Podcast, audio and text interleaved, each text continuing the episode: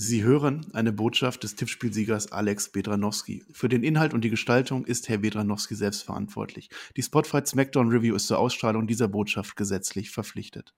Als großer Sieger des All-Out-Tippspiels in Klammern und zukünftiger Sommerquiz-König ist es meine riesige Freude, dass diese Grußbotschaft von Herrn Flöter in der Smackdown Review vorgelesen werden muss. Warum in dieser Review und nicht in einer anderen? Nun, Herr Flöter behauptete neulich, dies sei die A-Show. Das mag zwar im klitzekleinen WWE-Universum so sein, doch blickt man auf die komplette Wrestling-Landscape, so gibt es nur eine A-Show, Doppelpunkt AEW, du No Mita.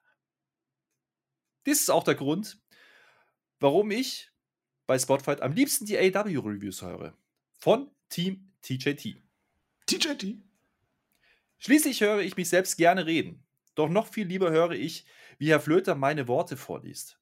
Auch wenn er bei seinen eigenen Wrestling-Shows viel zu viele Worker bookt, so ist er dennoch jemand, dem ich einen beachtlichen Wrestling-Fachverstand nicht absprechen kann. Deswegen ist er als Podcaster schon ganz okay. Aber wieso betreibt er False Advertising? Erst behauptet er, dass er bei 300 Likes singt, doch dann hält er sein Versprechen nicht. Was ist da los? Hat ihm die Sonne in Acapulco schon so sehr das Hirn zerbrannt? Nicht nur ich, sondern auch all die treuen Hörer des Spotlight Podcasts wollen ihn endlich singen hören. Und auch sein stets positive Energie versprühende Podcast-Kollege Marcel will das.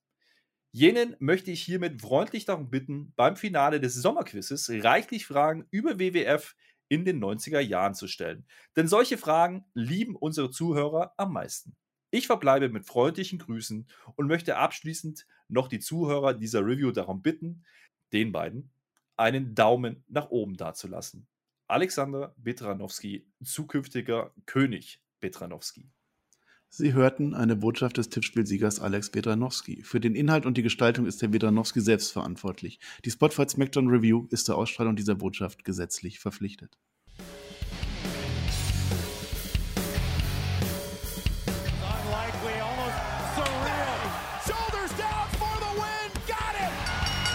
Am Freitag war es bei WWE wieder Zeit für SmackDown. Wir sprechen für euch über das Geschehen und wünschen euch jetzt viel Spaß bei der Review.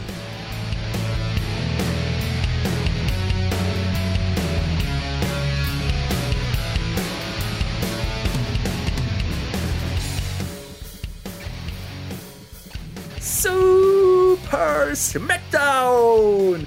WWE bedient sich heute ausnahmsweise den Methoden von AEW, ruft eine Super Special Episode aus und wird liefern. So zumindest der Plan und unsere Erwartungshaltung, als wir kurz vor 2 Uhr endlich den Stream eingeschaltet haben.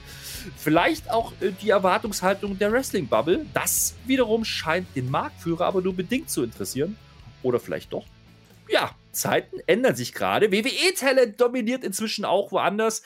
Ist das ein Masterplan von Vince? Oder gibt es doch schon Panikattacken im Office? Wir wissen es nicht genau, können aber jetzt skizzieren, wie die Reaktionen letzte Nacht aus dem Madison Square Garden aussahen. Die Superstars von Super SmackDown sind zumindest nicht nur auf YouTube zu sehen, wenngleich das eine fantastische Plattform ist. Zumindest dann, wenn man einen kompetenten Gesprächspartner hat. Gott sei Dank hat Marcel diesen in mir gefunden und spricht jetzt mit mir in dieser Review über die blaue A-Show. Und los geht's. Hallo ähm, Marcel. hallo, äh, stets positive Energie versprühender Podcast-Kollege. Ich sag nur, Super Smackdown. Ey, ich habe das die ganze Nacht gemacht. Wir haben unseren Stream wieder gemacht. Smackdown. Super Smackdown. Ich kann es immer noch. Ich bin ein wenig heiser, aber Super Smackdown kriege ich immer noch hin. Ah, ja, hallo, liebe Zuhörerschaft. Hallo, lieber Herr Flöter. Ich freue mich. Es war eine Top-Folge Smackdown. Es hat mir richtig Spaß gemacht. Ich freue mich, dass ich es mit dir hier reviewen kann. Und diese lieben Worte von dem Kollegen Bedranowski, die gehen natürlich auch runter wie Öl. Ich weiß gar nicht, von was du gerade sprichst. Ich war da nicht dabei. Mhm. Ich habe eine Wrestling-Sendung geguckt. Eine Bro-Wrestling-Sendung. Vielleicht war ein bisschen Entertainment auch dabei, aber hauptsächlich war es Wrestling. Es war Super Smackdown aus dem mhm. Madison Square Garden. Ja, ja, ja. Madison Square Garden, das ist ein Heimspiel. Das, das ist eigentlich cool. ein Heimspiel für WWE. Und man kann ja sagen, das können wir ja mal so ein bisschen vorwegnehmen, wenn Worker oder Wrestler im Madison Square Garden Reaktionen bekommen, dann sind sie over. Wenn nicht, sind sie auch ganz schnell weg vom Fenster. Das war in der Vergangenheit so und das war heute nicht anders. Ja? Also wir bekommen hier eine ganz besondere Show. Es ist deswegen auch als Super SmackDown gebrandet worden. Allerdings muss in der letzten Woche, diese Woche hat man das irgendwie schon wieder vergessen gehabt. Marcel, was war denn da los? Ja, äh, schwierig. Also die haben letzte Woche einmal Super SmackDown angekündigt und dann in der nächsten Einspielung das auch schon wieder vergessen. Jetzt haben sie es aber auch schon groß, also es ist ein Ticketverkauf und, und um uns zu hypen, haben sie schon genutzt. Und aber mit Beginn der Show, ich glaube, ich weiß nicht, ob es überhaupt einmal erwähnt wurde, vielleicht ist es auch nur verpasst, aber es spielt zumindest komplett keine Rolle. Aber für mich ist und bleibt es Super SmackDown und ich kann es nach wie vor immer noch gerne sagen. Super SmackDown. Wen das nervt, ähm, der kann ja leiser stellen, die Kopfhörer oder so. Sehr freundlich. So, sehr freundlich. Ja, ich mach's nicht mehr so oft. Es ist okay. Wir haben das Stream gemacht, das muss reichen. Äh, ja, aber es war, also Madison Square Garden, das ist natürlich ein, ein mega Name. Das ist das Home of WWE, wenn man so will bis vor kurzem, als dann auch andere Promotions Einzug äh, hielten, da war dann die WWE ein wenig sauer und kam dann auch nicht mehr. Und es ist ja auch teuer, wenn man da macht.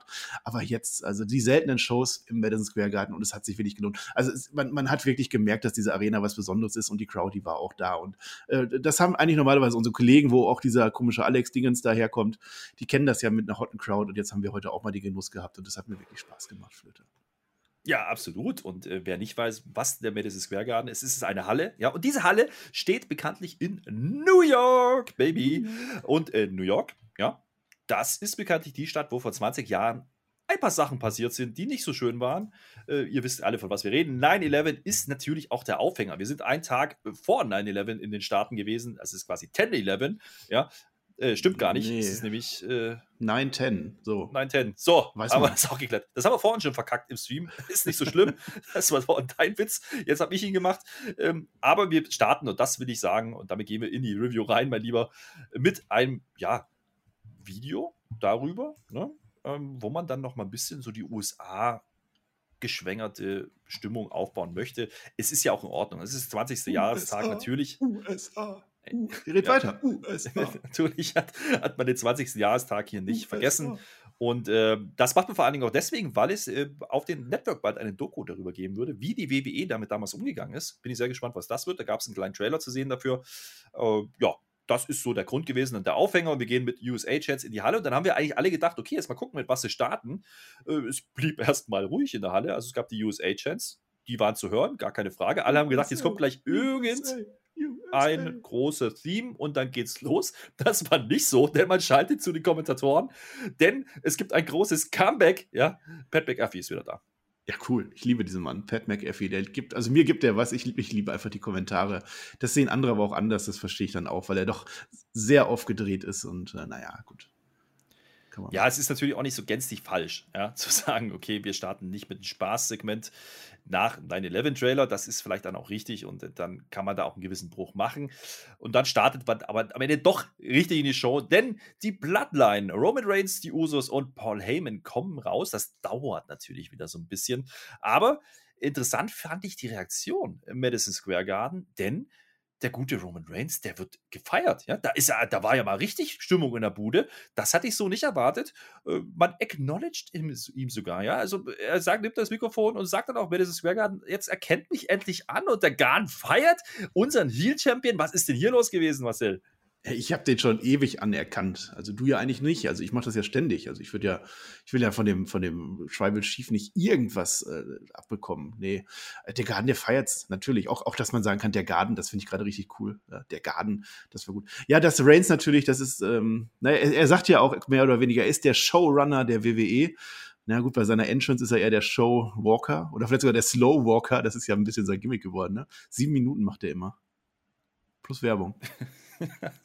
Aber in dem Fall ging es, ja, ja, ja. Gehört dazu zum Gimmick, hast du vollkommen recht. Was Neues gab es, zumindest ist es mir das erste Mal aufgefallen, die hatten wieder diese Bloodline-T-Shirts an und da hinten stand noch was Neues drauf auf dem Rücken, nämlich irgendwas mit One, ja, und da war ein Finger nach oben. Und äh, die Usos haben das auch fleißig gemacht im Hintergrund. Da wurde ganz schön gefingert, mein Lieber. Oh, oh, oh. Ja, die zeigen ihre Finger irgendwie nach oben. Die stehen da die ganze Zeit so. Äh, keine Ahnung. Ich glaube nicht, dass das was 9-11-mäßiges war, weil äh, es steht ja auch auf dem T-Shirt drauf. Das scheint jetzt deren neue Geste zu zeigen. Also wir zeigen Finger, also so erhobener Zeigefinger halt.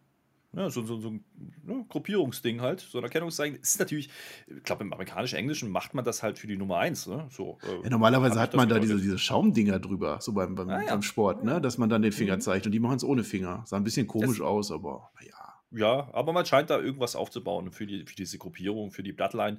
Das rückt ja jetzt eh so ein bisschen mehr in den Vordergrund, ne? Diese, diese, diese Namensgebung, auch Bloodline, das ist ja was, was man jetzt eigentlich erst äh, angefangen hat. Das hat man bei Dark Batches schon ein bisschen gemacht, auch wo John Cena mit dabei war. Aber jetzt im TV ist das eigentlich erst die letzten ja, paar Wochen jetzt zu sehen, obwohl diese ja, Verknüpfung mit den Usos ja vorher schon da war. Aber das ist in Ordnung so, finde ich gar nicht so schlecht. Es wurde halt gefingert, wie gesagt, und da kommt es relativ schnell, was sie eigentlich nicht erwartet hatte, dass die Musik vom Beast, von Brock Lesnar ertönt und der kommt auch sofort raus. Ja, also WWE hat sich da echt nicht lumpen lassen, schickt die großen Namen sofort raus und die Halle geht zum zweiten Mal steil innerhalb von ein paar Minuten.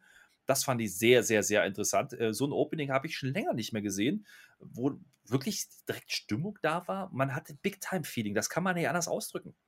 Ja, und verantwortlich ist ein Mann, der ganz in Rot kam, Brock Lesnar, mit einem Holzfällerhemd. Äh, der kam gerade frisch von der Theke, der hat äh, bisschen Rippchen geschält und äh, ein paar Koteletts und, und Stiel, Lammkoteletts vor allem hat er gemacht, der unser Metzger. Nein, super, Brock Lesnar, auch das, das, das, wie der wieder aussieht, der Mensch. Ja, ich möchte ja fast nicht mehr Mensch sagen. Ich glaube, Beast passt dann tatsächlich besser und äh, der hat die Halle voll im Griff und der funktioniert wunderbar als Face. Die haben ihn gefeiert.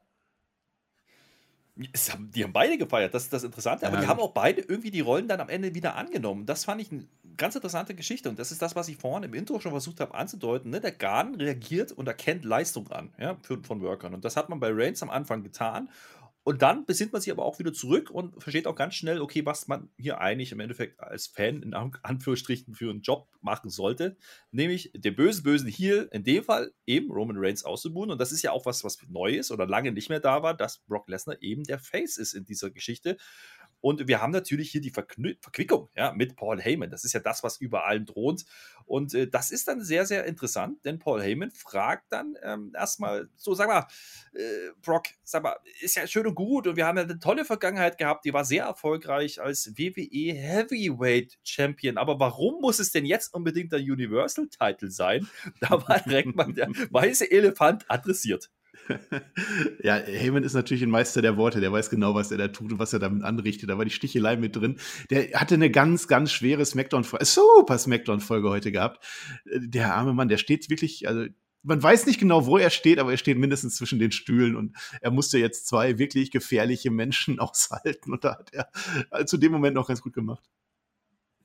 Ja, das Interessante an der Stelle war dann, äh, dass Brock nicht viel sagt. Er ist jetzt nicht bekannt als Promogott, das muss man sagen. Das war ja der Grund, warum Paul Heyman lange an seiner Seite war. Er sagt aber einen markanten Satz, nämlich, sag mal, äh, Paul, warum hast du den Roman eigentlich nicht gesagt, dass ich beim SummerSlam bin? Uiuiuiuiuiui, da hat er mal impliziert, ja, dass er doch was davon wusste und dass er den Roman Reigns da nicht Bescheid gegeben hat. Ich weiß nicht, ob das stimmt, aber das war natürlich ein schöner Twist. Und viel mehr musste der, der Brock da auch nicht sagen. Das hat nämlich schon gereicht, dass die Bloodline, außer Paul Heyman, mehr oder minder den Ring verließen. So viel ja. kam da nicht mehr. Ne? Da hat man nicht mehr viel zu sagen gehabt. Es war eher so ein, ach komm, Paul. Äh, und sie sind gegangen, aber der Paul stand immer noch im Ring mit dem Beast. Ja, da weißt du ja, dass es keine guten Zeiten für den Paul ins Haus stehen, ja. Wir wissen nach wie vor nicht, ob das jetzt stimmt oder ob Lesser sich da einen Witz gemacht hat oder wie auch immer. Damit spielt man wunderbar. Das hat mir richtig, richtig gut gefallen. Auch Heyman in der Szene. Ich liebe einfach Paul Heyman, was der da macht. Äh, dass dann Reigns so ein bisschen beleidigt die Leberwurst spielt und nicht direkt darauf eingeht, ja, ist, ist völlig in Ordnung. Und das, was jetzt kommt, Paul Heyman in, in Bestform. Ja, vor allen Dingen, äh, da vielleicht noch ein Satz zu äh, Roman Reigns, ne? Der hat nicht die ganz großen Gelüste über Brock Lesnar zu reden. Das haben wir ja letzte Woche schon festgestellt, oder die letzten Wochen, ja, dass er das eigentlich mhm. gar nicht hat. Da, da, muss man dazu sagen, in der Zwischenzeit äh, wurde im Vorfeld auch bestätigt für Extreme Rules, dass es das Titelmatch gegen Finn Bella geben soll. Äh, dementsprechend hat der Roman natürlich eigentlich für Bella im Kopf, aber muss sich jetzt mit Lesnar auseinandersetzen, tut aber nicht so richtig, er geht einfach. Und äh, dann steht da Paul Heyman, wie gesagt, da allein. Mimik und Gestik wie immer top, hast du gerade schon gesagt. Das, das ist einfach ungenommen. Und dann wird es richtig skurril, denn man naja, lässt den guten Paul Heyman da alleine mit dem Beast stehen? Und der sagt natürlich, äh, sag mal, ich äh, muss noch was klären, so, der will im Endeffekt ganz klar ein Titelmatch haben und will das jetzt von Paul Heyman bestätigt haben, zählt dann da auch runter, 5, 4, 3, 2, 1, setzt zum F5 an, aber der passiert nicht. Ja, du hast ja die, das Announcement erstmal vergessen. Das war das Beste. Ladies and Gentlemen, my name is Paul Heyman. Es war wieder zurück. Er hat Brock Lesnar einfach announced wie früher. Es war alles wie früher, einfach nur, weil er wirklich Schiss in den Hosen hatte. Der wusste nicht, was er machen soll. Also einfach verkaufen, verkaufen, verkaufen. Also im Grunde das Gleiche, was wir hier auch machen. Das Interessante ist natürlich, auch da sagt er nicht, der Universal Champion, Reigning Defending. Nein, nein, das ist immer noch der Heavyweight Champion. Also der versucht da immer noch so drum zu schlawinern, äh, schlawinern, meine ich. Äh, der, der Five, der kommt dann nicht. Ja, also das, äh, ah. da wird er dann doch noch gesaved. Da ist es dann den, den äh, guten Roman Reigns dann doch zu viel. Aber äh, natürlich, ne, man hat jetzt im Endeffekt hier ein Stück weit mal platziert, dass Brock Lesnar ein ganz klares Ziel hat. Und das ist der Titel, ja der Roman Reigns kommt jetzt wahrscheinlich nicht mehr so ganz umher. Das ist der Aufbau und das ist die Quintessenz von diesem Segment mhm. gewesen. Erzählt mir, was ihr wollt, liebe Freunde. Das war ein Opening-Segment nach meinem Geschmack. Da habe ich richtig viel Spaß dran gehabt und ich weiß, du auch.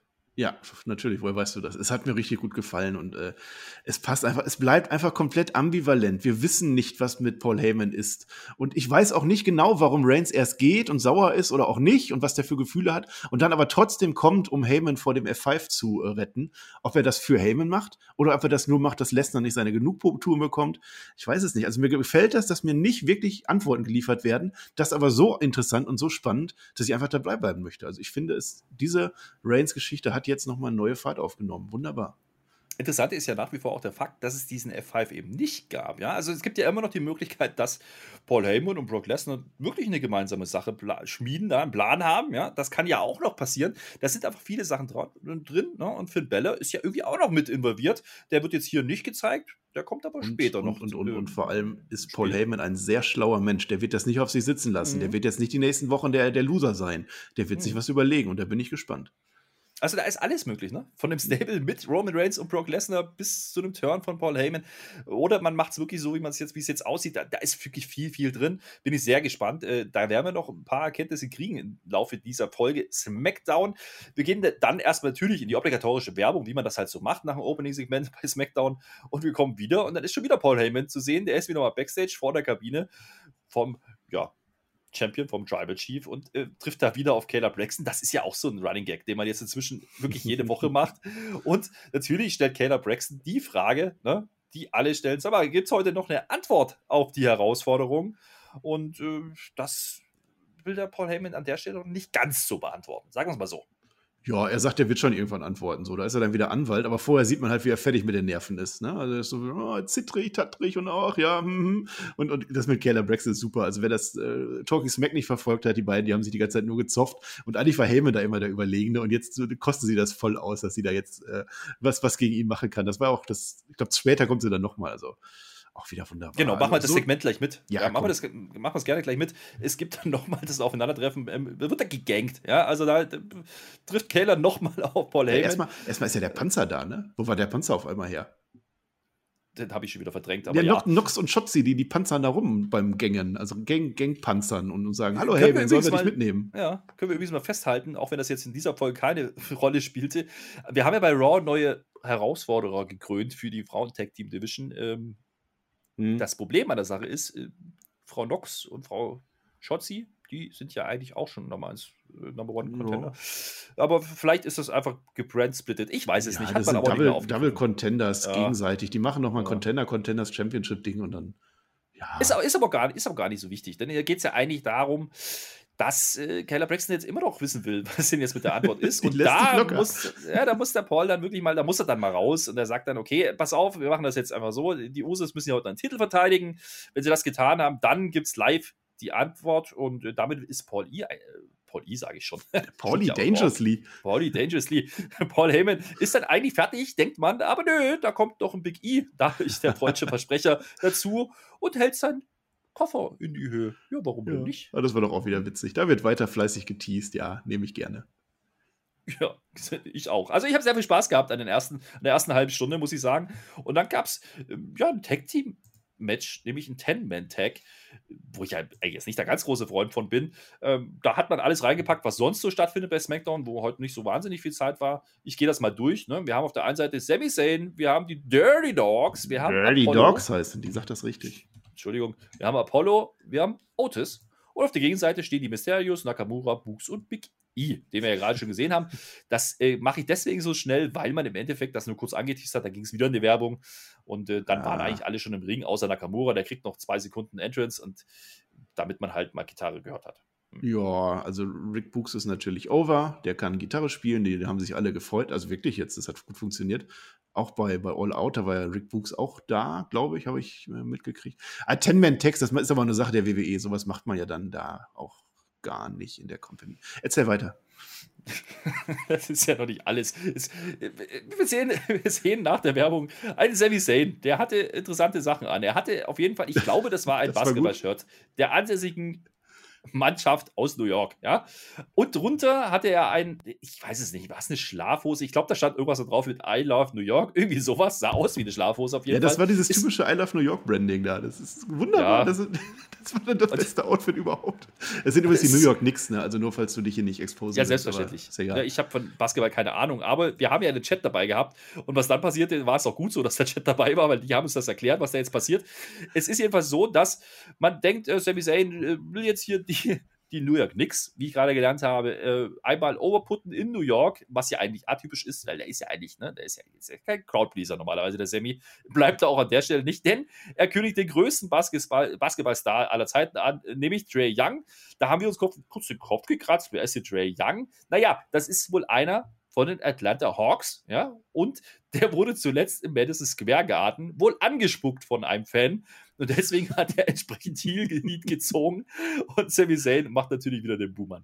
Sehr, sehr schönes Segment. Ja, die, das, die Heat hat wunderbar funktioniert. Das geht immer mit, mit Sport und so, das klappt dann immer, weil ich glaube, die haben auch New York rausgeworfen. Ich glaube, das war die Story. Äh, er meinte ja, ich habe hier jemanden, der hat schon mal im Madison Square Garden gewonnen. Ach, das war, das war schöne Heat. Also, das hat nicht reingepasst irgendwie, aber für so ein Match, was auch nicht reingepasst hat, hat das irgendwie funktioniert. Und ja, Trey Young ist offensichtlich ein großer Baseball, Basketballstar und ja, sind wir, ist an uns vorbeigegangen. An mir muss, muss ich zugeben auch ja, wie gesagt, das haben uns die Leute im Chat erklärt. Also so gehen wir das jetzt mal wieder an der Stelle. Aber das war ein schöner Aufhänger, wie ich fand. Der bleibt dann auch gleich draußen, der Basketballstar. Der steht da am Ring, äh, wie man es halt so macht. Ne? Es sind ja eh schon, schon zehn Leute da, plus Ap Apollos, äh, ja, Commander. Der Commander heißt steht Leute. da auch rum, der macht auch wieder gar nichts. Ja, ne? das, der macht gar nichts, nee. Aber äh, du hast es schon angesprochen, ne? der, der Rick Books, der kriegt ja wahnsinnig gute Reaktionen auf einmal im Madison Square Garden. Was war denn da los? Also es gab Rick ich Books. Hab dir das gesagt. Ich sage dir das seit Wochen. Rick Books ist ja. over. Der Typ ist Legende. Naja, also was die zehn dann da machen, das war auch ein atypisches WWE-Match. Normalerweise würde man sagen, das ist so ein Filler-Ding, ne? War es irgendwie von der Ansetzung natürlich auch. Man hat da alles reingeworfen, was man halt sonst noch hatte. Aber die machen halt validen Indie-Catch, ja. Das war ein reiner Crowd-Pleaser.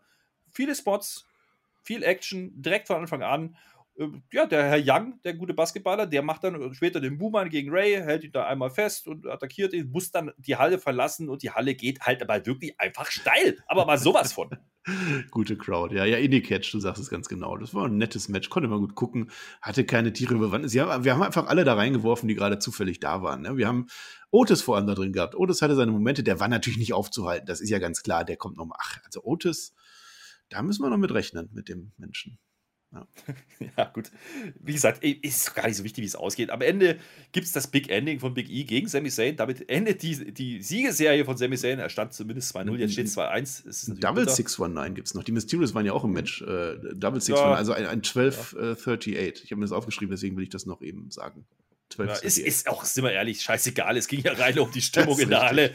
Es ist komplett wurscht. Was dann danach aber passierte, das ist auch ein bisschen Untypisch für die aktuelle WWE. Kayla Braxton kam zum Ring und interviewt im Ring Big E. Das haben wir auch schon länger nicht mehr gesehen. Und das ist auch ein Stilmittel, was man schon lange mal wieder sehen oder bringen musste, ehrlich gesagt. Weil gerade wenn du eine heiße Crowd hast und wenn du jemanden hast, der was zu erzählen hat, dann ist das ein schönes Ding. Und das hat man endlich mal wieder gemacht. In dem Fall mit Big E, der natürlich nach wie vor den Koffer hat. Und Kayla Braxton, wir kennen es ja, die stellt die richtigen Fragen. Sie fragt ihn nämlich, ja, was ist denn jetzt der Plan? Wie geht es denn da jetzt weiter? Ja? Und mhm. da sagt Big E was ganz Interessantes drauf. Er sagt nämlich, äh, ja, das ist bestimmt nicht das letzte Mal, dass man mich heute zu sehen bekommt. Das stimmt ja auch. Wir haben das eine Segment schon vorweggenommen. Man hat ihn nochmal gesehen. Also nämlich den hm, Paul. Aber ja, vielleicht noch mal. Den Koffer ins ja Gesicht gehalten hat. Aber äh, das war heute das letzte Mal, das wir ihn gesehen haben. Aber er sagt auch, und das ist der interessante Part, es gibt ja auch noch andere Möglichkeiten, andere Daten, wo man auftauchen könnte. Hat man hier in Raw Shift geteased? Das hat man definitiv gemacht und das ist auch sein gutes Recht. Wenn er Bock hat, geht er zu Samoa Joe nach NXT. Da ist übrigens jetzt das Re Restart-Branding mit dem Flöter und dem Peer, kann man auch mal sagen, nächste Woche. Äh, aber dass, dass der Big E, dass das geteased wird, das ist auch, das passt doch wunderbar da rein. Ne? Du hast jetzt eine super Smackdown-Ausgabe, wo alles möglich ist offensichtlich. Warum nicht auch so ein Cash-In und, und dass man das jetzt nochmal dann teast mit dem, mit dem Interview, das fand ich dann auch gut. Und er kam tatsächlich, wie du sagst, er kam nochmal raus, er hat ja nicht gelogen. Ja, vor allem lässt man es komplett offen, in welche Richtung das jetzt geht. Ne? Also man bringt ihn mit, mit, mit, mit Heyman, man bringt ihn ja nicht das erste Mal mit Heyman, das hat man ja die letzten Wochen auch schon ein paar Mal gesehen. Äh, als Putzmann äh, habe ich ihn in Erinnerung. Äh, man spricht aber hier auch indirekt eben Raw mit an und macht diese Tür halt auf an der Stelle. Finde ich ganz interessant. Ähm, was ich aber auch festgestellt habe, ist, ich glaube, der braucht einfach noch ein bisschen Zeit, ne? um jetzt sein, seine Fahrt aufzunehmen. Also die Halle äh, nimmt das an, ja, nach diesem Crowdpleaser-Match aber es ist jetzt auch nicht so, dass sie ihn jetzt als Überface gerade akzeptieren würden. So habe ich es mir notiert.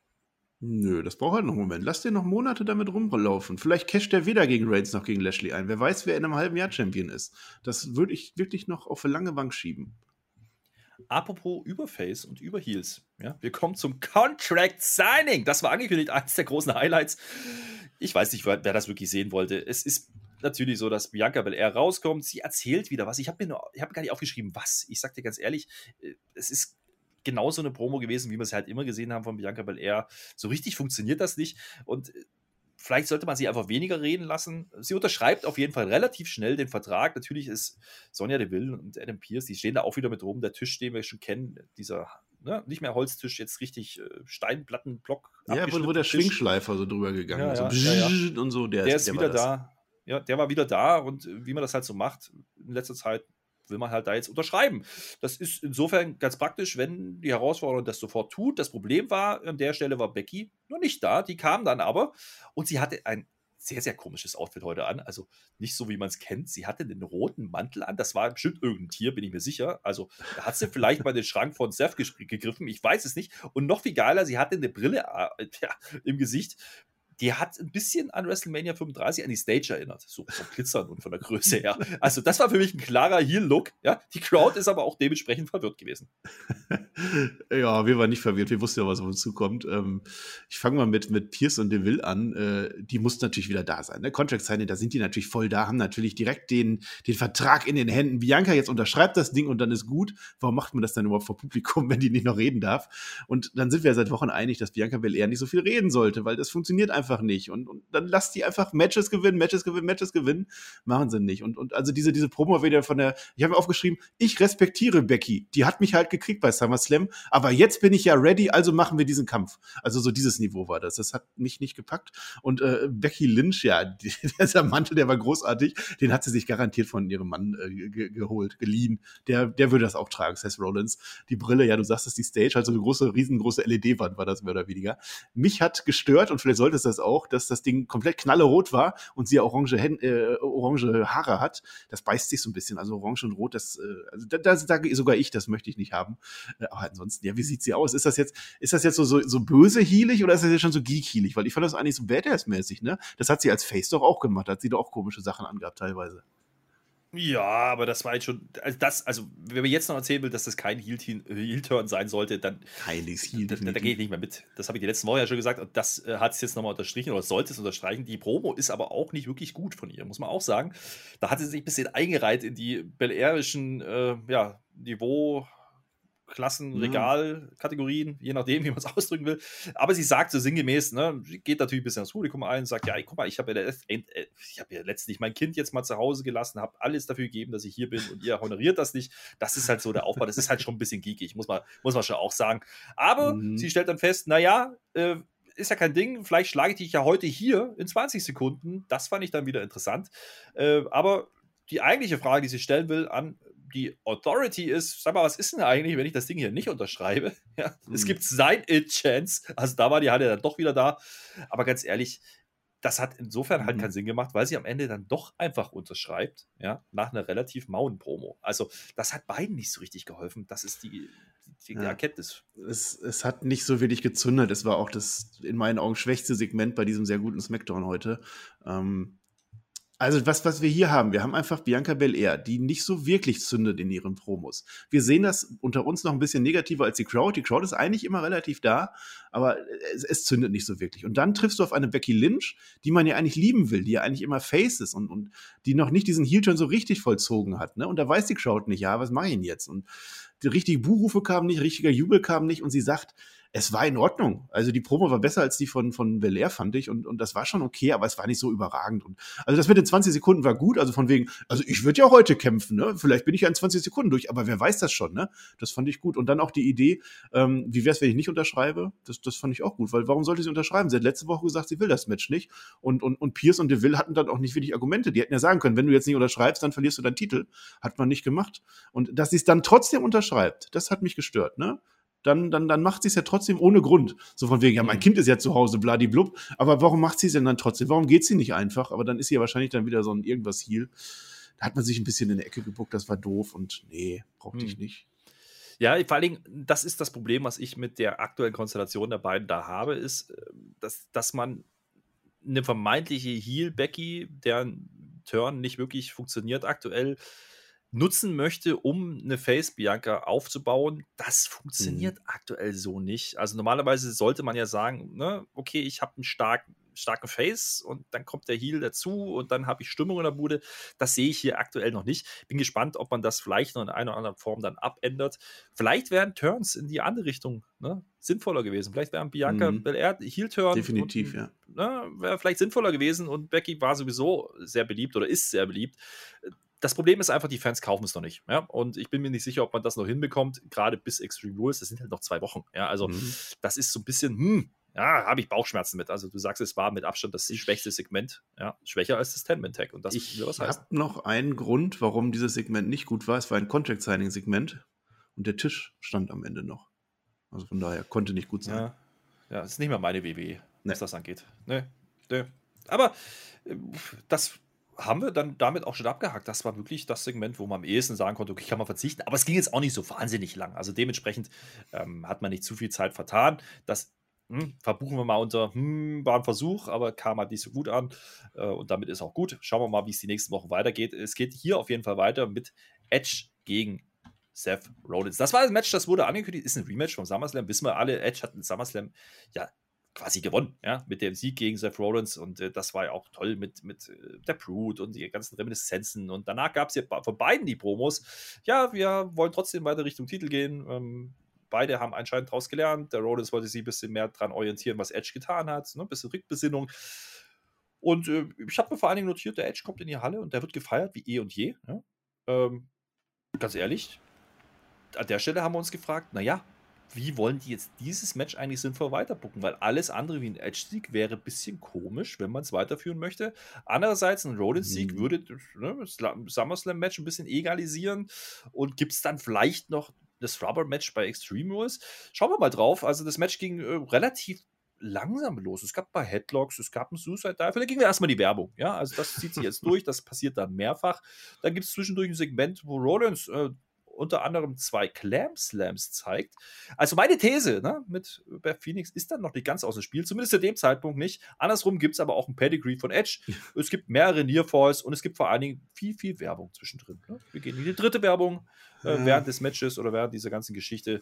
Und so zieht sich das Ganze nicht unbedingt im Negativen, aber es zieht sich einige Minuten. Das ging wirklich relativ lang das Ding ist, also ich kann sagen, es war ein richtig gutes Match. Also jetzt äh, nicht, dass wir hier meckern oder so. Also beim SummerSlam war das auch schon Match of the Night und, und jetzt war es auch richtig, richtig gut. Aber du hast halt eine Anfangsphase von einem insgesamt 23 Minuten Match am Ende, wo eben behäbiges Wrestling passiert, wo die Restholds passieren, wo nach und nach aufgebaut wird die Spannung. Das ist auch richtig so. Aber wenn ich diese Phase mit drei Werbeblöcken unterbreche, kommst halt nicht rein ins Match. Das ist so ein bisschen das Problem. Hinten raus war es dann super. Ähm, das mit den Glam Slams fand ich interessant, ob man da tatsächlich noch Best Phoenix rausholt ähm, und, und Becky Lynch, wobei Becky Lynch da eigentlich jetzt nicht reinpasst, hat man, glaube ich, den, den Moment dann vertan. Ähm, nennenswert noch, dass Edge als Bret Hart verkleidet ist heute. Das war auch interessant. Also generell Edge wieder im Madison Square Garden zu sehen. Ne? Er sagt, vielleicht ist das sein letztes Mal, dass er da jetzt kämpft. Und das war schon gut. Das war schon Gänsehaut. Und die Crowd steht auch auf, auf den äh, Stühlen, als, als Edge rauskommt. Das kann man nicht anders sagen. Hm. Hier spielt der Typ ein bisschen rein. Ne? Ähm, das wir gerade erfahren haben, dass Becky eben doch unterschrieben hat, äh, hätte man das vielleicht nicht gemacht davor, hätte man diese Option halt offen gehalten. Ne? Vielleicht tritt ja Becky wirklich nicht an im Titelmatch gegen Bianca, dann hätte man das erzählen können, dann hätte man vielleicht Beth Phoenix rausbringen können und man hätte ein Rubber-Match als Intergender Tag Team Match gemacht. Das war ja meine These beim SummerSlam. Ich glaube, das hat sich erledigt. Äh, du hast gesagt, hinten raus zieht, zieht das Match an. Gar keine Frage. Es war, war hinten raus ein richtig gutes Match. Es gab viele große Moves, ja. Also das muss man schon sagen. Und vor allen Dingen äh, fängt, dann, fängt man dann gerade im, Schluss, im Schlussdrittel an, ja, immer wieder Moves auch gegen den Nacken von Edge zu zeigen. Und das ist ja genau das, wie dieses Match eigentlich die ganze Zeit aufgebaut war. Ja. Also Seth Rollins hat die ganze Zeit immer wieder gesagt, ich werde diesmal den Curbstop durchziehen, ich werde diesmal es ein für alle Mal beenden. Und äh, hier bereitet man vor. Ne? Also da gab es immer wieder Aktionen gegen den Nacken und die waren nicht ohne. Mhm, genau, diese Geschichte eben, dass der Nacken kaputt ist und dass Rollins da drauf geht, das, das war dann gut. Ähm, die Crowd war ein bisschen ruhig, ne? Wir, wir analysieren jetzt neuerdings die Crowd, das ist auch ungewohnt. Aber dann gibt es den Spear und es gibt ein Kickout aus dem Spear und die Crowd ist sowas von hot an der Stelle. Das heißt, die sind nicht geschlafen, sondern die waren einfach gespannt an der Stelle. Ja, und da ging es dann dahin. Dann war dann äh, die Referee-Dame, Jessica K., irgendwie involviert. Ich weiß nicht, ob andere Promotions das so bucken würden, aber äh, Okay, ich, ich lasse jetzt auch mal die Shoes. Nein, komm, ich lasse das jetzt auch mal. Ist ein bisschen zu viel, ja. Ich sag nur noch mal, nein, nein, ich sag nur noch mal, Michael Cole spricht an einer Stelle von einem All-Out-Brawl. Das hat er so gesagt. Also wenn der das darf, dann mhm. darf ich das auch. Ja, naja, gut, das fand ich ein bisschen übertrieben. Es war ein gutes Match, das, das, das schon, aber es war jetzt auch nicht Match for the Ages, das sicherlich nicht. Es gab dieses Bier, du hast ihn angesprochen, du hast aber im Stream zu gesagt, das ist aber auch ein Umarmungsbier ne, von Edge. Also der, der sieht immer so ein bisschen, ein bisschen komisch sieht er aus, ne? So richtig der Impact fehlt da, aber nein, nein, der, sieht nicht nur komisch aus. Der Spear von Edge, das ist der schlechteste Spear, den es im Professional Wrestling gibt. Da bleibe ich bei. So leid mir das ja. tut, so gerne ich Edge mag, aber es ist ein Umarmungsspiel und schon immer gewesen. Ja. Reicht an der Stelle auch wieder nur für Nearfall. Ne? Also das Match ging schön hin und her, das hat man gut erzählt. Du hast gesagt, dann kommt halt diese Jessica Kahn, die Referee-Frau, dann ins Spiel. Sie wird fast gerefbumpt, ja, aber auch nur fast. Äh, es reicht aber dafür, dass ja, Seth Rollins einen Low Blow gegen Edge zeigen kann und sie hat halt nicht gesehen. Äh, und dann passiert ein Segment, das hat mich sehr an Shawn Michaels und Ric Flair erinnert. Ne? Das hatte so diese Vielleicht deshalb Bret Hart bei Edge? Ja, könnte, mhm. könnte sein. Ja. Äh, es war wirklich so, dass Seth Rollins Edge quasi tötet. Es gibt mehrere Superkicks ja, es gibt mehrere Kicks gegen den Kopf, Richtung Kopf. Edge steht immer noch wieder auf und dann gibt es irgendwann den Stomp und dann ist wirklich einfach Feierabend. Haben wir hier wirklich das letzte Match von Edge gesehen, zumindest für die absehbare Zeit? Ich hoff's, sagen wir mal so, ich hoff's. Ähm, das Ganze ist jetzt halt, es steht 1-1. Und WWE ist für Rematches bekannt. Also ich sehe da eine sehr große Chance, dass wir bei Extreme Rules oder wann auch immer das Match nochmal sehen. Ich hoffe, das war's. Weil jetzt hat Edge einfach den großen Pop gehabt beim SummerSlam und Rollins geht jetzt am Ende als Sieger raus an der Stelle, weil er zerstört einfach Edge. Für mich ist das Ding durch und muss auch nicht weitergehen. Vor allem mit dem, was wir am Ende von Rollins dann noch sehen, was du uns gleich erzählen willst, dann ist das Ding einfach durch. Es war am Ende noch brutal, es war wunderbar und, und das hat mir dann auch gefallen. Der Stomp wird einfach als Mega-Move verkauft. Der geht einfach durch und der, der bricht quasi den Nacken von, von Edge. Da kann man von ausgehen. Ja, da möchte ich auch mal hervorheben, das ist schon wieder Long-Term-Booking, ja. Also wir haben es das lange gewünscht, jetzt sehen wir es wieder. Also man hat diese Stomp-Geschichte jetzt wirklich lange erzählt. Meine These ist, äh, dass das wirklich erstmal ähm, der Punkt ist, wo man Edge wieder rausnimmt aus dem Programm. Der kann dann Richtung Royal Rumble, WrestleMania sicherlich nochmal zurückkommen. Vielleicht macht man da dann das äh, Rematch. Jetzt ein Rematch zu machen, fände ich ein bisschen arg früh, ja, gerade nach der Story, die mir erzählt hat. Denn ja, der Edge wird nach der nächsten Werbepause, die es natürlich gab, äh, im Krankenwagen davon gefahren. Und äh, wir sehen dann nochmal Seth Rollins, der sagt, äh, ja, sein Arm tut weh, er ist ganz schön ruhig an der Stelle, aber sonst fühlt er halt nichts. Das sagt er halt. Also, das war schon so ein Abschiedssegment? Hat er die Karriere beendet, Edge? Damit spielt man. Natürlich mhm. wissen wir alle, das wird nicht passieren. Der wird irgendwann nochmal auftauchen, das schon. Ich kann mir aber nicht vorstellen, dass man das wirklich bei Extreme Rules macht. Und wenn das wirklich so passiert, dass man das halt jetzt erstmal ruhen lässt, vielleicht in Richtung WrestleMania nochmal ein Rematch macht mit entsprechendem Aufbau, dann okay, jetzt möchte ich das nicht sehen. Damit ist es doch jetzt erstmal beendet. Ja? Lass jetzt der Rollins was anderes machen. Ähm, und dann gucken wir mal. Aber vielleicht gibt es auch einfach ein Ambulance-Match, weil wir haben Krankenwagen gesehen. Keine Ahnung. Jetzt, wo du sagst, nein, bitte nicht. Ja, natürlich kommt Edge irgendwann nochmal wieder. Und wenn er irgendwann kommt und dann nochmal das Match oder gegen wen anders, das ist in Ordnung. Aber nicht jetzt, lasst ihn nicht nächste Woche wieder kommen mit ein paar Krücken oder Rippe verbunden. Nee, das glaube ich aber jetzt auch an der Stelle nicht. Ähm, zwei Sachen am Ende. Also erstmal, ähm, Pierce und DeVille, die beiden Authority-Dinger, die, die, die sitzen ja, die gucken ihn ja böse an. Ne? Die blicken den Rollins böse an und, und so von wegen, was hast du da bloß gemacht? Was ist dir da dabei? Wie kannst du nur, ne? Da möchte ich aber mal gerne sagen, das Ganze ist während eines Wrestling-Matches Matches passiert. Es gab keinen Beatdown nach der Glocke. Ne? Das war in einem Match und die Referee hat nichts gesagt. Und dann finde ich, kann man das auch nicht auf Rollins schieben. Das war einfach so passiert das ist in Ordnung. Und das andere viel spannender. Ähm, Rollins wurde erneut verändert von einem Match. Wir haben das nach dem SummerSlam-Match gesehen, wo er sich gewisse Sachen überlegt hat und dass er jetzt anders sein muss. Und jetzt haben wir es wieder. Es ist ein ganz klar veränderter Rollins an der Stelle gewesen. Der nachdenkt, der überlegt. Da war kein Lachen mehr. Es kann sein, dass der nächste Woche mit Lachen wieder rauskommt und ich sehe auch keinen Faceturn. Der ist aber durchaus möglich an der Stelle, so blöd das auch klingt. Und das macht es dann auch wieder spannend. Ne? Also das, das, ist wirklich interessant, wie dieser Charakter Rollins jetzt durch diese, diese beiden Matches sich verändert hat und, und vielleicht eine neue, neue Seite in ihm kennt. Und, und da geht viel. Nehme ich. Ja, also ich, ich, ich sehe auch kein, kein Faceturn. Also ja, man könnte hier was machen, sicherlich. Äh, ich, ich sehe aber nicht die Notwendigkeit. Also du hast jetzt gerade wahrscheinlich einen beliebten ja, Part-Timer erstmal wieder retired. Das ist ja eigentlich ein Payoff ne, für einen Heal. Und ähm, ich sehe es auch nach wie vor so. Also man hat, ne, jetzt kann man sagen, ja, warum äh, bestätigt man jetzt nicht den Edge-Stick vom SummerSlam? Ja, ganz einfach. Man hat beim SummerSlam Edge den Moment gegeben, den er beim WrestleMania nicht, bei, bei WrestleMania nicht bekommen hat, hat den großen Pop mitgenommen. Für SummerSlam war das auch okay. Jetzt hat man am Endeffekt die Story damit abgeschlossen, dass der Heel ja am Ende ja, ihn erstmal wieder aufs Krankenbett schickt und damit ist die Story auch durch. Da brauchen wir jetzt kein, kein FaceTime von Seth. Also ich hoffe nicht, dass es das passiert. Das wäre na, gleichbedeutend mit einem Rubber-Match beim Extreme Rules. Das würde ich dann nicht kaufen, ganz ehrlich. Lass den jetzt wirklich mal raus und dann ist die Sache auch gar nicht so übel gewesen. Wie gesagt, absolut okayes Match. Anfang wirklich rausgerissen. Das sehe ich auch so. Viel zu viele Werbeunterbrechungen. Aber es ist halt ein TV-Match. Ne? Dafür ging es aber wahnsinnig lang, 23 Minuten. Ähm, das hat mhm. Spaß gemacht zu schauen. Ja, ganz genau. Jetzt sind wir ja schon fast beim Main Event, ne? Sehe ich das richtig? Da kann ich ja. dir mal fragen, Herr Flöter, ähm, weißt du eigentlich, welcher Tag heute ist? Natürlich. Heute ist 9-11. Hm, ja. Ja, weißt du, wer Geburtstag hat? Der Kaiser. Der Kaiser wird heute 76. Franz Beckenbauer. Franz. Kennst du, kennst du das Lied von dem damals? Sollen wir das mal singen? Kennst du das? Gute Freunde. Der macht das ja auch ganz ohne Emotionen, also im Grunde wie du. Gute Freunde kann niemand trennen. Gute Freunde sind nie allein, weil sie eines im Leben können. Füreinander dazu sein. Und Paul Heyman hat auch Geburtstag heute. Herzlichen Glückwunsch, Paul. Glückwunsch. Ja. Ja. Apropos Heyman. So schön. Ja, gutes Thema. Paul Heyman ist wieder mal Backstage. Die, die, sind, die sind wieder mal Backstage, ne? Also alle von der Bloodline. Die stehen wieder mal in der Umkleidekabine.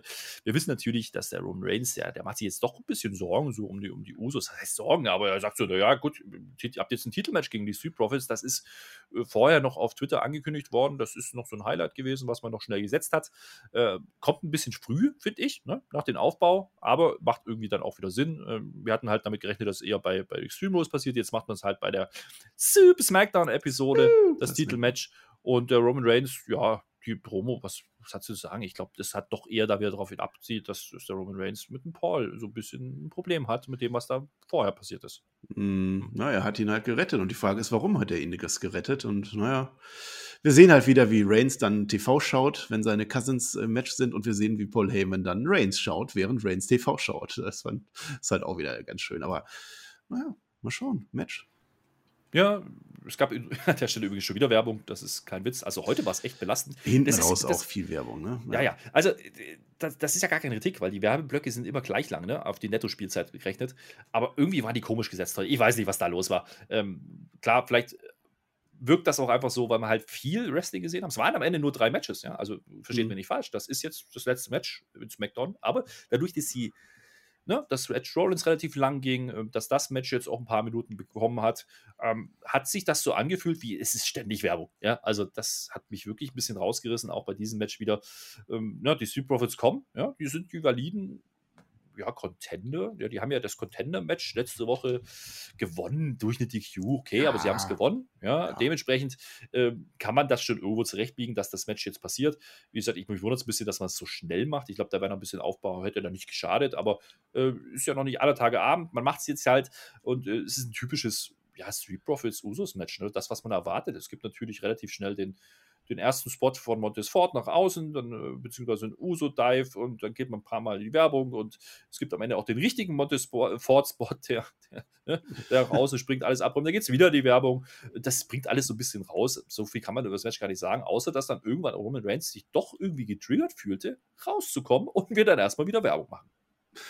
Natürlich machen wir Werbung. Ich glaube, wir haben wieder zwei Moves gemacht und dann kam wieder Werbung. Ach, lass mal die Werbung. Das Match, ja, war ganz gut. Aber also hier würde ich sogar tatsächlich sagen, ähm, dass man da die Matches zwar schon nimmt und als Rematches nimmt, aber dass man sich da klar zurückhält. Also wir hatten letzte Woche dieses DQ-Match, das ging ja auch nicht lange. Das waren drei, vier Moves, dann war das durch, das zählt nicht als Match. Heute war es ein bisschen länger, man hat mehr gesehen, aber wir haben wieder dieses DQ. Also das würde ich nehmen. Wenn man jetzt ein großes Match bei Extreme Rules oder wann auch immer aufbaut und das ist dann das große Usos gegen Profits Match und ich glaube, das kann ein richtiger Burner werden. Ja, weil das sind wirklich zwei Tech-Teams, die habe ich noch nicht zusammen gesehen so oft und, und das kann ein neuer Klassiker werden. Wenn sie das richtig gut hinkriegen, ja, gerne. Deswegen hm. würde ich denen das verzeihen dass Roman Reigns jetzt kommt, ist insofern interessant, als er ja lange, lange seinen Usus nicht zugeguckt hat. Ne? Das war denen ja mhm. immer relativ egal, was da passiert ist. Und jetzt neuerdings, also er hat sich für Paul Heyman eingesetzt und jetzt ist er für seine Usus da.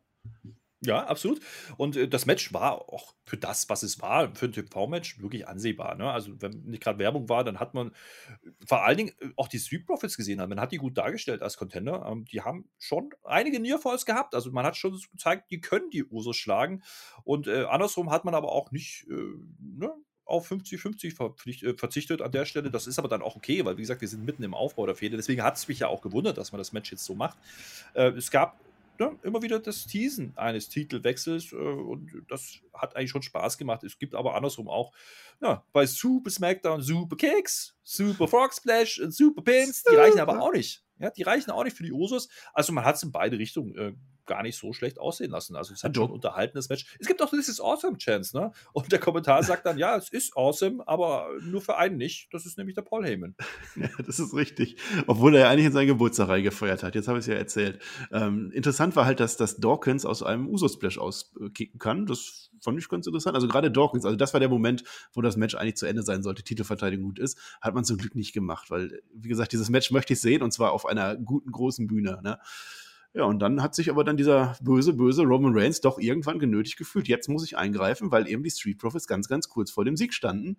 Und jetzt hilft er nicht nur Heyman heute, sondern er hilft auch seinen Usos. Es gibt diese DQ eben. Das, damit steht es jetzt 2-0 für die, für die Street Profits, muss man auch mal sagen. Ja, und dann gibt es diese Guillotine an Ford. Und ich sage es euch, liebe Leute, genau deshalb acknowledge ich den Mann. Ja, das möchte ich nicht. Ich möchte nicht, dass der mich in diese Guillotine nimmt. Ja, das sah schon sehr übel aus. Und ich will auch nicht mit meinem Kopf generell in den Achselhöhlen von so einem Roman Reigns sein. Also davon mal abgesehen. Aber es, es tut auch weh. Ja. Generell Menschen, ja. ja. Aber in dem Fall tut es doch mal extra weh. Ja, du sagst es, es, es kommt zu der DQ, aber es war, wie gesagt, auch kurz davor. Ne? Also sind wir ehrlich, es gab diesen Frog Splash von Montesfort, den er sonst immer sehr hoch springt, den er jetzt inzwischen mit dieser gedrehten Variante ja macht. Das mhm. haben wir mhm. letzte Woche schon gesehen. Der geht durch. Ja? Also sind wir ehrlich, normalerweise wäre das der Titelwechsel gewesen und das triggert dann Roman Reigns, der steht halt die ganze Zeit da, äh, dann doch im Endeffekt einzugreifen und den Save für die Usos zu machen. Aber wie gesagt, das macht er direkt mit der Guillotine, die er direkt ansetzt. Ja, und die zieht halt mal volles Programm durch.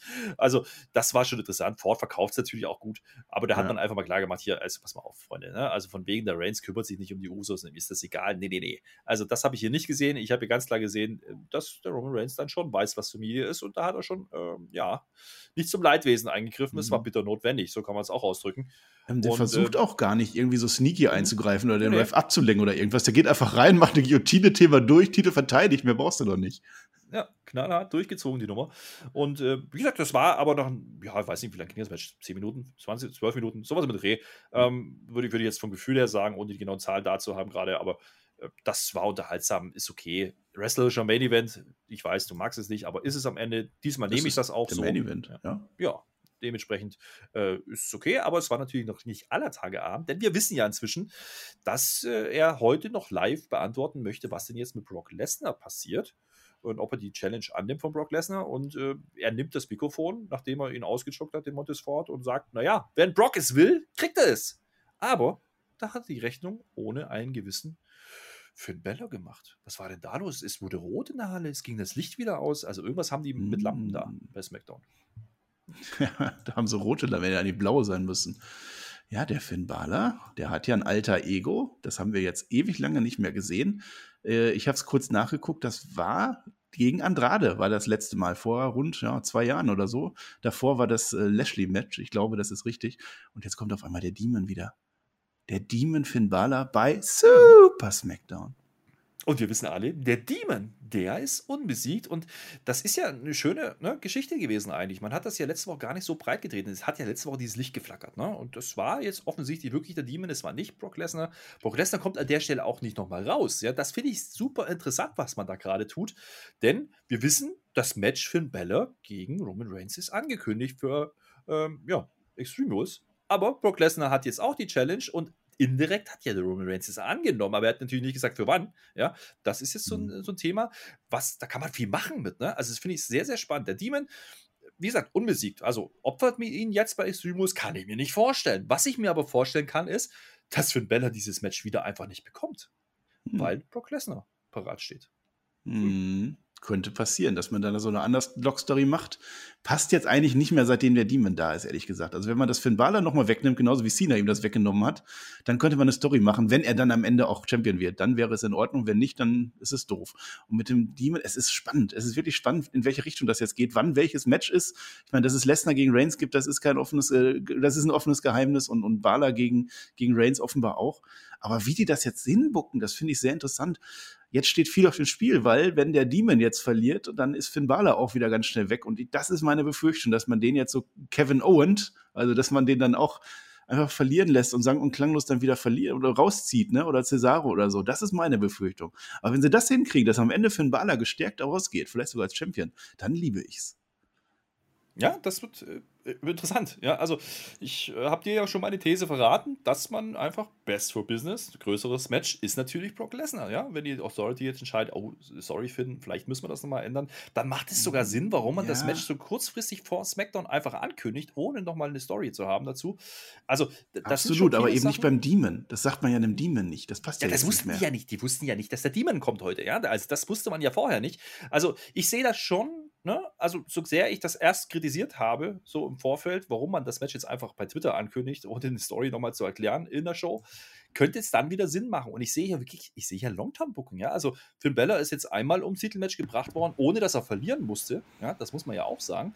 Dann hat er das Titelmatch gehabt, dann verliert er, ne, unfair, so, holt den Titel halt nicht. Was heißt unfair, aber er hat halt ne, nicht, nicht mhm. kommen. Will jetzt sein Rematch, kriegt das auch und dann ist aber Lesnar, der auch noch sein Match will. Lesnar interessiert sich übrigens nicht für Finn Balor. Das ist wieder das Interessante und äh, Roman Reigns interessiert sich eigentlich für Brock Lesnar. Also da sind schon viele Handlungsstränge, die da gerade zusammenlaufen. Ich, hoffe das Beste, wenn die das wirklich so bucken, wie du es gerade angerissen hast. Ja? Das ist eben das Match bei Extreme, wo es jetzt nicht gibt, sondern vielleicht doch Brock Lesnar gegen Roman Reigns.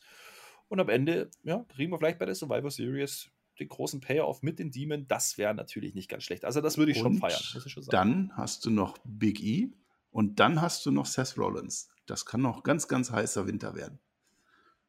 Ja, also um es auf den Punkt zu bringen, ja, das war eine sehr, sehr, sehr, sehr gute und unterhaltsame SmackDown-Episode. Also der Zusatz, den man hat heute wegfallen lassen, Super SmackDown, hat es wirklich verdient. Also das war eine der besten TV- Weeklies, die ich seit längerer Zeit gesehen habe bei WWE. Das kann ich so unterschreiben. Sage ich dir jetzt. Mhm. Und damit sind wir beim Fazit, mein Lieber. Ich weiß, äh, das ist immer so eine schwierige Aussage. Ne? Ist jetzt die beste seit äh, Start der Pandemie oder nicht? Da kann man drüber diskutieren. Schreibt das gerne in die Kommentare. Ich war bestens unterhalten. Wir hatten eine fantastische Crowd in New York. Der Madison Square Garden hat geliefert. Ne? Aber auch WWE hat natürlich, und ich sage es mal ganz salopp, auf die Kacke gehauen an diesem Freitag. Ist das eine Reaktion auf andere Promotions? Ich glaube nicht. Ich glaube, das war einfach ein bisschen flexen. Hey, wir können, wenn wir wollen. Und das zeigt man ja bei SmackDown des Öfteren, aber diesmal war es nochmal eine ganze Schippe drüber. Gerade das Segment am Anfang ähm, und die Story am Ende mit dem Demon, da ist viel, viel ja, Spekulation da. Und das ist genau das, was die letzten Monate immer gefehlt hat. Ja, wir wissen zwei Wochen vor dem Pay-Per-View noch nicht, was passiert. Und das finde ich ist genau dieser Funken, der immer fehlt in den letzten Monaten. Mhm. Und ich glaube auch nicht, dass das ist, weil die es einfach vergessen haben und dann einfach das reinbucken, sondern ich glaube, da ist jetzt schon irgendwie eine, eine, Story dahinter und Ideen dahinter. Und das gefällt mir. Also gerade bei SmackDown gefällt mir das und das war eine außerordentliche Folge SmackDown. Das muss man mal sagen. Beste seit wann und keine Ahnung. Das ist immer, das kannst du, wie du schon sagst, das kann man nicht so sagen. Ich erinnere mich an das äh, SmackDown Reigns gegen Daniel Bryan. Das war auch ein sehr, sehr gutes SmackDown. Also in, in diese Riege geht das rein. Absolut überzeugende Ausgabe, hat mir gefallen. Trotzdem, es geht ein Volltrottel raus, Flöter. Der Volltrottel der Woche. Ja, er hat Geburtstag, ja, da feiern wir ihn. Da können wir auch noch mal singen, wenn du das möchtest, aber du singst ja nicht so gern, obwohl wir haben auch schon gesungen. Paul Heyman, ja, also der, der steht also wirklich, der, der hat heute gerade noch mal so überlebt, sagen wir mal so. Das hat alles nicht geklappt bei ihm. Und vielleicht ist er komplett unschuldig, vielleicht hat er wirklich nichts gemacht und Brock Lesnar spielt nur mit ihm, indem er da diese Gerüchte streut. Ähm, das ist ein Volltrottel, zeigt aber auch, wie wenig Volltrottel es gab. Also Becky Lynch hätte man noch nehmen können, auch vielleicht ein bisschen unfair, aber ansonsten sticht da keiner hervor. Es war eine überragende Folge, ja, es hat Spaß gemacht und die goldene Matte, Herr Flöter? Die goldene Matte. Ja, die könnte jetzt natürlich an Roman Reigns gehen, geht sie aber nicht, die geht an den Madison Square Garden. Ganz einfach. Diese Arena, ich weiß nicht, was es ist. Die Crowd war hot. Dieser Madison Square Garden, immer wenn da eine Show ist, dann geht diese Show, die, dieser, dieser Garten ist immer Teil der Show. Das ist WWE-Geschichte, da ist WrestleMania-Geschichte geschrieben worden und irgendwas hat diese Arena. Das, diese Show war überzeugend und deswegen Madison Square Garden ganz klar. Die goldene Matte. Was kann man noch sagen? Ähm, Big E kam am Ende gar nicht mehr. Ne? Das fand ich auch ganz gut. Man hat es einfach geteased, aber dann auch nicht mehr weiter genervt damit. Das fand ich auch super. Kritikpunkt habe ich noch. Happy Corbin war nicht da. Der Mann trägt SmackDown. Ich freue mich jedes Mal auf Happy Corbin. Ja. Der kam. Ja, der ist an der Wall Street, der macht gerade Gewinne, der kommt. Ja, ja, ja, genau, genau. Das ist die Theorie. Der ist gerade an der Wall Street, der kann einfach nicht. Ja, da, da, da blinkt, bling, bling, bling. Der kauft gerade Facebook, deswegen war der beschäftigt, nehme ich. Aber ansonsten muss der dabei sein. Ähm, was vielleicht ganz interessant ist, so als, als Schlussfazit. Diese Folge war echt gut und wir haben wenig Sarkasmus heute, ne? Wir haben relativ, wir, wir bemühen uns ja immer, dass wir ein bisschen lustig noch sind. Und im, im Livestream, wenn ihr dabei wart, haben wir natürlich auch sehr, sehr viel gelacht. Aber wir haben heute eine relativ nüchterne, neutrale, äh, wrestlerische Review gemacht, weil einfach die Show das hergegeben hat. Wenn die WWE uns keinen Quatsch liefert, wie bei Raw meistens, dann machen wir auch weniger Sarkasmus und reden über Wrestling. Ja, das passiert. Und heute ist es offensichtlich passiert. Finde ich auch mal ganz cool irgendwie. Ja, absolut. Sehe ich auch so, unterschreibe ich auch komplett so. Also, äh, wie gesagt, ich glaube, das Fazit äh, für die Show hast du alles gesagt, was man sagen muss. Ich möchte aber trotzdem nochmal den Gedankengang von ganz am Anfang reinbringen. Was ist eigentlich, wenn Brock Lesnar, Roman Reigns und Paul Heyman eigentlich eine gemeinsame Sache machen? Ja, also fände ich mhm. ultra interessant, ja, aus diese Geschichte, ne, da sind viele Spekulationsräume, die sich da aufgetan haben in den letzten Wochen. Das macht einfach Spaß zu gucken, ja. So, so, so, so langweilig und belanglos Raw manchmal daherkommt, so gut ist aktuell SmackDown. Ich hoffe, ich hoffe wirklich, dass das nicht One Night Only war.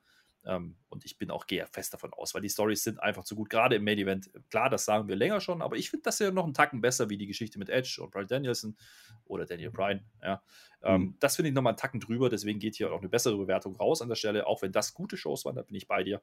Ähm, sehe ich hier ein bisschen mehr Potenzial für die Zukunft und wir sehen vor allen Dingen endlich wieder Long-Term-Booking. Ja. Also noch mehr als ohnehin schon um Roman Reigns, aber eben auch hm, paar andere Sachen, wie die Street Profits und Usos, das macht alles wieder Spaß zu gucken. Edge und Rodents hatten einen guten Abschluss gefunden. Das war übrigens dieser Follow-up, wo wir ne, ein bisschen drüber spekuliert haben bei der Preview of SummerSlam. Hm, was haben die danach vor?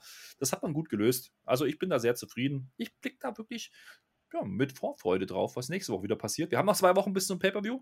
Ja, jetzt wird es dann wirklich Zeit. Wir brauchen noch ein paar Matches. Also Freunde, ne, gewöhnt euch nicht dran. Ich weiß nicht, wie lange WWE das wieder so macht, aber es gefällt mir deutlich besser, wie nach einem Pay-Per-View rauskommen und sagen, ach, nächstes Mal machen wir das und das und dann ist das der Aufbau. Das ist schon, ist schon sehr, sehr okay. Ja? Es ja. ist ein sehr gutes Okay. An der Stelle. ist mehr als ein Okay. Es ist ein sehr gut. Ja. Also diese Show kriegt eine glatte Eins. Ja, kann man nicht anders sagen. Hat gefallen. Punkt. Ja, Punkt. Ein super, sind wir durch. Super. Down, mein Lieber. Wir Auf sind durch. Äh, ja, ihr kennt das Spiel. Ne? Ja. Ihr, ihr, macht natürlich Daumen nach oben, ihr gebt Kommentare ab, schreibt drunter, wie euch das gefallen hat, was ihr vor allen Dingen auch denkt, was jetzt ja, im Title Picture passieren könnte. Mhm. Gibt es wirklich vielleicht die Combo Reigns und Heyman und Lesnar. Also das wäre schon ein Monster-Team, muss man schon mal sagen. Ja, mhm. Weiß nicht, wie man das zu Ende bringen würde, aber da, da ist schon viel da. Und äh, auch die Geschichte mit dem Demon. Ne? Ich glaube nicht, dass man den Demon jetzt verlieren lässt. Das würde keinen Sinn machen. Also da wird man sich hoffentlich was bei gedacht haben und ich traue denen das zu. Also ich sehe da deutliche Steigerungen den letzten Wochen, ähm, gerade bei SmackDown eben. Und dementsprechend bin ich an der Stelle mit sehr zufriedenen Worten raus. Ich sage äh, GC, ja, und gebe dir das weiter. Good catch, sag ich an der Stelle. Jetzt bist du dran. Äh, tschö mit OE, äh, mit OÖ. Ach, du weißt, was ich meine. Mein Gott, äh, ich bin raus, ich bin auch müde. Es ist 6 Uhr irgendwas. Jetzt bist du dran. Hau Muss raus. auch mal reichen. Kennst du doch Tschüss. mittlerweile. Jetzt, jetzt hast du G GC gemacht. Dann haben wir eigentlich letzte Woche GB gemacht. Das haben wir, glaube ich, vergessen, ne? Mich wieder mit GD, ja. Äh, ja gut, guten äh, Tag. Ja. Nee, wir machen bei Raw machen wir GD. So, äh, mit den Kommentaren, da sprichst du was an. Das ist mir gerade, wir, wir können mal wieder mehr Kommentare machen. Wir haben das ja einmal bei Raw gemacht, das war ein bisschen Quatsch, da war vielleicht auch ein bisschen Schummel dabei, gebe ich zu. Ähm, schreibt uns doch gerne mal eure Meinung einfach zu der Show, zu uns generell, zu SmackDown, zur Welt, zu, zu allem, ähm, dass wir auch mit euch reden können. Ihr seht das ja, wie wir dann, also der Flöter und ich, äh, da immer viel schreiben und kommentieren. Also wenn ihr wirklich Bock habt, mit uns direkt zu schreiben, ne? Also mir könnt ihr eine Mail schreiben, Flöter auf Twitter. Aber schreibt's in die Kommentare, wir antworten da. Ihr merkt das, wir, wir, würden gerne mit euch reden. Macht das mal. Ruhig auch bei diesem Smackdown, haut das mal raus. Ähm, was können wir noch tippen? Äh, also diesen Tipp, der, der Herr, äh, wie ist der, Breda, Bredanov, Bredanovic. Bredanovic, ähm, der hat seine Botschaft jetzt gemacht. Ihr tippt natürlich bei Extreme Rules, dann könnt ihr auch eure Botschaft machen als, als Spieltagssieger. Ähm, das macht ihr dann. Ja, da waren natürlich weise Worte dabei, ne? Das kann man schon mal sagen. Der ist ja jetzt auch mit ähm, dem Tobi, im Quiz gewesen. Heute die Folge guckt euch auch nochmal an. Das erste Halbfinale in unserem Spotify Sommerquiz, ganz wichtig. Ähm, Team TJT ist dabei. To äh, Tobi gegen den Alex Pedranowski. Jetzt habe ich es richtig gesagt. Ähm, spannend auf alle Fälle. Ähm, das Duell der beiden. Guckt ihr euch an, habe ich jetzt geteased. Nächste Woche ist, ist Shaggy gegen Per. Nochmal, da ist dann das äh, NXT-Halbfinale. Am nächsten Freitag. Habe ich das auch noch gesagt. So, und was ich jetzt noch sagen wollte, als allerletztes, wir hatten jetzt den ganz großen Teaser. Der Herr Bedranowski hat gesagt, du musst singen, bitte singen. Er, er, hat dich angefleht quasi. Und ich lehne mich jetzt aus dem Fenster. Ich sage, am Montag bei Raw, beziehungsweise Dienstag der Review, am Dienstag singt Herr Flöter Nia Jax. Jetzt ist es offiziell, ich habe es gesagt und sage Dankeschön und auf Wiedersehen.